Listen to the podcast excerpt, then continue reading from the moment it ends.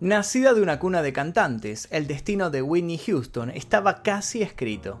Era y es una de las voces más maravillosas del mundo porque a pesar de que ya no está físicamente, su tono inconfundible sigue sonando en todos lados. Casi todas las canciones que realizó fueron éxitos inmediatos, al igual que sucedió con diferentes interpretaciones que cobraron vida nuevamente gracias a su voz. Ella a su vez fue la protagonista de una vida que se le escapó de las manos. Las adicciones crearon un camino paralelo al éxito que estaba alcanzando, y ambos caminos terminaron uniéndose en un trágico desenlace. Un trauma de su niñez dejó un gran vacío en su adultez que solo pudo ser llenado por las drogas. Y ese dolor insaciable fue tan pesado que la terminó ahogando el 11 de febrero de 2012. El día que murió Whitney Houston. Whitney Elizabeth Houston nació el 9 de agosto de 1963 en Newark, Nueva Jersey. Su destino como cantante no fue casualidad, era hija de una referente del gospel, Cissy Houston, quien había sido vocalista de Elvis Presley y Aretha Franklin. Además, Whitney también fue sobrina de otra exitosa cantante de soul y pop y prima de Dionne Warwick, por sus venas ya corría desde pequeña la posibilidad de triunfar en el mundo de la música. En cuanto a su padre, John Russell Houston era jefe de planificación de la administración del primer alcalde negro de Newark, Ken Gibson, justo en una época en donde había mucha corrupción urbanística. Ella creció en el gueto, rodeada de los disturbios raciales que castigaron a su barrio a fines de la década de los años 60. Todos la conocían por Nippy, apodo que le puso su padre cuando era solo una bebé. Siempre fue la preferida de él por ser la única niña y la menor de tres hermanos, pero ese amor preferencial tenía un oscuro motivo. En un documental que se realizó sobre la vida de la cantante Whitney Houston, se afirmó que ella había sufrido abusos del tipo sexual por parte de su padre en su niñez. El director de este documental, en su investigación previa, dijo que notaba algo raro en ella, dijo que siempre estaba perturbada. Luego, en una entrevista con Mary Jones, una ex asistente de la cantante, se quitaría las dudas y confirmaría que verdaderamente el abuso había sido cierto. Muchos atribuyen que esta experiencia traumática fue la que años después detonaría la carrera de la cantante. Whitney tuvo sus comienzos como cantante en el coro de su iglesia, en la The New Hope Baptist a sus 11 años, aprendiendo además a tocar el piano. Dada su facilidad y hermosa voz, su madre le dictó lecciones de canto, mientras seguía asistiendo a la escuela. Cuatro años más tarde ya cantaba en los coros, de modo profesional, junto a su madre Sissy. Tuvo apariciones en los coros de importantes artistas como Low Rolls y Chaka Khan, siempre del estilo soul, blues y jazz. Para fines de los 80, la bella Whitney comenzó su carrera como modelo e incluso llegaron a aparecer sus fotos en algunas revistas como la Seventeen de 1981. Pero su participación en 1982 como vocalista en la banda de funk experimental llamada Material fue lo que le atrajo la atención de los primeros sellos discográficos. Así fue como en 1983 firmó con uno de ellos y se abrió un camino hacia el éxito absoluto. De todos modos, Whitney habría tenido una oportunidad mucho antes. En 1977 había estado como cantante de respaldo en el sencillo Life is a Party de Michael Sager Band y luego en otra canción con Chaka Khan. En ese momento ya se notaba obviamente su potencial, y le ofrecieron también firmar con una compañía discográfica, pero su madre Sissy priorizó que terminara la secundaria y le negó la oportunidad. La persona que la escuchó y descubrió en una presentación de la banda Material no fue ni más ni menos que Clive Davis, el fundador y presidente de Arista Records. De la mano de Arista fue que Whitney tuvo su primer éxito comercial, Hold Me, en un dueto con el cantante Teddy Pendergrass. Ese sencillo estuvo en los tops de los más escuchados en ese momento, y Whitney siguió haciendo lo mismo, cantando también con el conocido Jermaine Jackson, siguiendo con apariciones en programas de televisión. Finalmente en 1985 la artista se consolidó con el lanzamiento de su álbum debut, Whitney Houston. Sus temas sonaban en todos lados. Saving All My Love for You y How Will I Know fueron sus grandes éxitos. Al año siguiente, su prima Dionne Warwick le entregaban en un emotivo momento un Grammy por Saving All My Love for You. Llegó a vender 25 millones de copias en todo el mundo, la mitad de ellas solo en Estados Unidos. Comenzaba un ascenso que parecía no tener fin. Su segundo disco se lanzó en 1987, se llamó Whitney y fue tan exitoso como el primero. En su gira de presentación cantó en un concierto en el que se festejaba el cumpleaños de Nelson Mandela y fundó una organización sin fines de lucro con el propósito de ayudar a los niños necesitados, llamada Fundación Whitney Houston. Todas sus canciones se volvían un furor y superaba sus propias marcas en la lista de Billboard y RB. Se vendían millones de discos suyos y así comenzaban sus primeras giras, sabiendo que era imparable. Así iniciaba una nueva década y con ello un nuevo disco, el tercero, llamado I'm Your Baby Tonight. Se lograron vender 10 millones de copias en todo el mundo, de las cuales 4 millones fueron en su país y fue premiada con 4 Billboard Music Awards en 1991. Una curiosidad sobre esto fue que el mismo año fue convocada para cantar en el Super Bowl número 25 en Florida. El tema cantado aquella noche se grabó como sencillo que alcanzó el puesto 20 y se convirtió en la única versión del himno estadounidense que llegó a obtener un disco de platino y desde ya obviamente fue un éxito en ventas. El dinero recaudado fue destinado a la Cruz Roja estadounidense a favor de los veteranos de la Guerra del Golfo y sus familias. Whitney siempre se ocupó de ayudar desde su lugar a diferentes organizaciones y fundaciones, sobre todo a los más desprotegidos, a los niños enfermos con cáncer o sin hogar. Incluso en 1989 creó su propia fundación, Whitney Houston Foundation for Children. El año 1992 llegó para convertirla en una revelación de la pantalla grande, junto con un actor que la sobreprotegió. Junto a Kevin Costner participó en la película El guardaespaldas, de donde se desprende la canción que nadie puede pasar por alto, I Will Always Love You. Además, grabó seis nuevos singles para la banda sonora. Por otro lado, la historia de amor de una afroamericana y un blanco rompió las barreras del racismo de aquella época. La canción era de la autora Dolly Parton, pero la versión de Whitney se convirtió en uno de los sencillos más vendidos de la historia.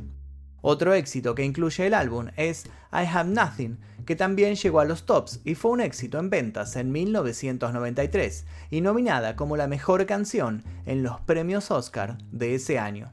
Paralelamente al éxito y el trabajo como artista que no paraba de prosperar, Whitney se dio permiso para el amor.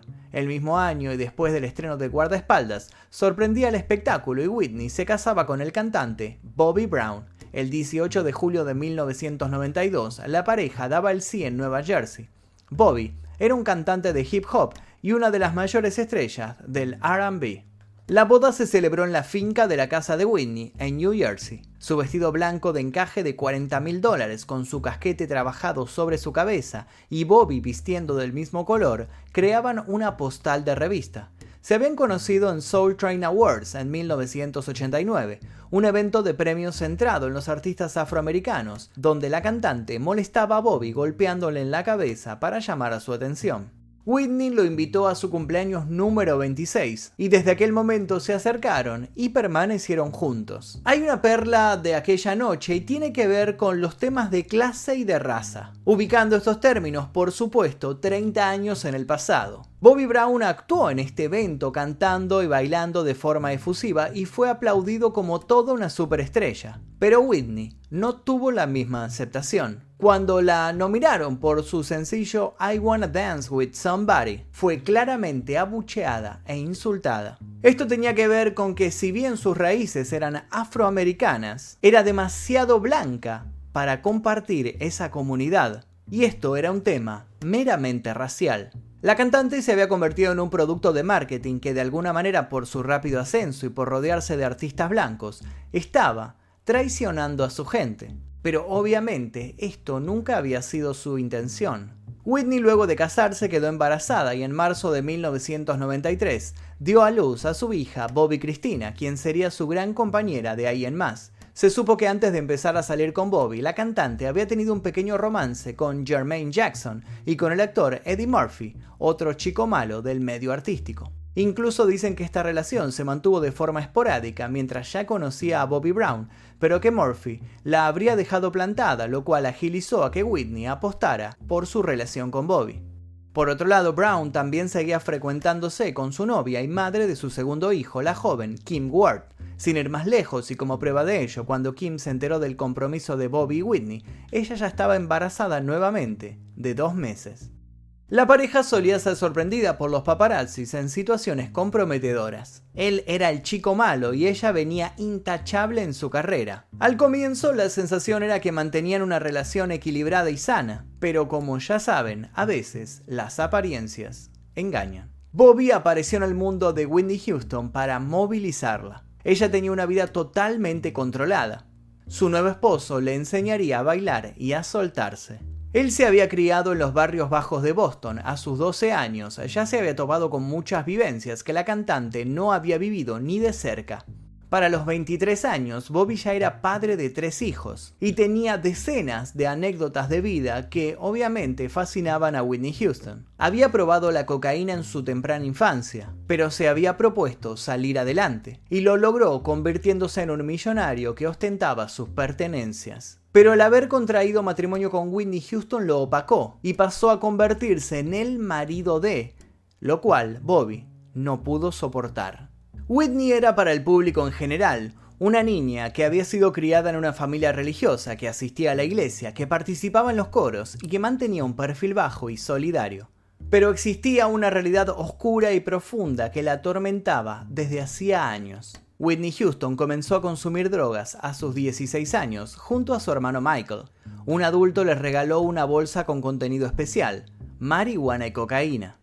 Durante el auge artístico de la cantante, la presencia de Bobby complejizaba las cosas. Se había vuelto un riesgo, ya que en cuestiones de adicciones, ambos eran propensos a acentuar ese costado que se suponía se mantenía al margen de sus vidas. El matrimonio con Bobby fue volviéndose públicamente caótico, se peleaban, aparecían mentiras y las drogas adornaban sus rostros castigados por las intensas noches. Esa violencia era visible, como fue el caso del regreso de la cantante de su luna de miel. Tenía en la frente una cicatriz de 7 centímetros, resultado de lo que después se supo una pelea de pareja. Bobby le había arrojado un vaso a la cara. Ella estaba en el centro de las miradas de los periodistas y cada vez que podían, opacaban su fama con verdades que iban saliendo a la luz. Se supo que minutos antes de su boda la vieron aspirar una línea de cocaína, lo mismo en las grabaciones de la película El guardaespaldas. Pero la cantante no estaba en boca de todos solamente por su cercanía a las drogas, sino porque también se cuestionaban sus preferencias sexuales. Whitney tuvo una confidente y amiga que la acompañó siempre durante su carrera, Robin Crawford fue su mano derecha y llegó a ser su asistente. Su relación comenzó en 1980 cuando se conocieron en unos campamentos de verano en New Jersey. Whitney tenía 17 años y Robin 19. Prometieron cuidarse y desde allí fueron inseparables. Pero al momento en el cual se lanzó la carrera de la cantante, su relación tuvo que cortar porque pensaron que esto podría volverse en su contra. La homosexualidad en la década de los 80 no gozaba de las mismas libertades que existen en la actualidad. Aunque Sissy, la madre de Whitney, consideraba que la relación entre dos mujeres no era avalada por la Biblia, para ellas no existía ninguna etiqueta de pecado, de lesbianismo o de nada extraño, simplemente se amaban, se querían y se cuidaban.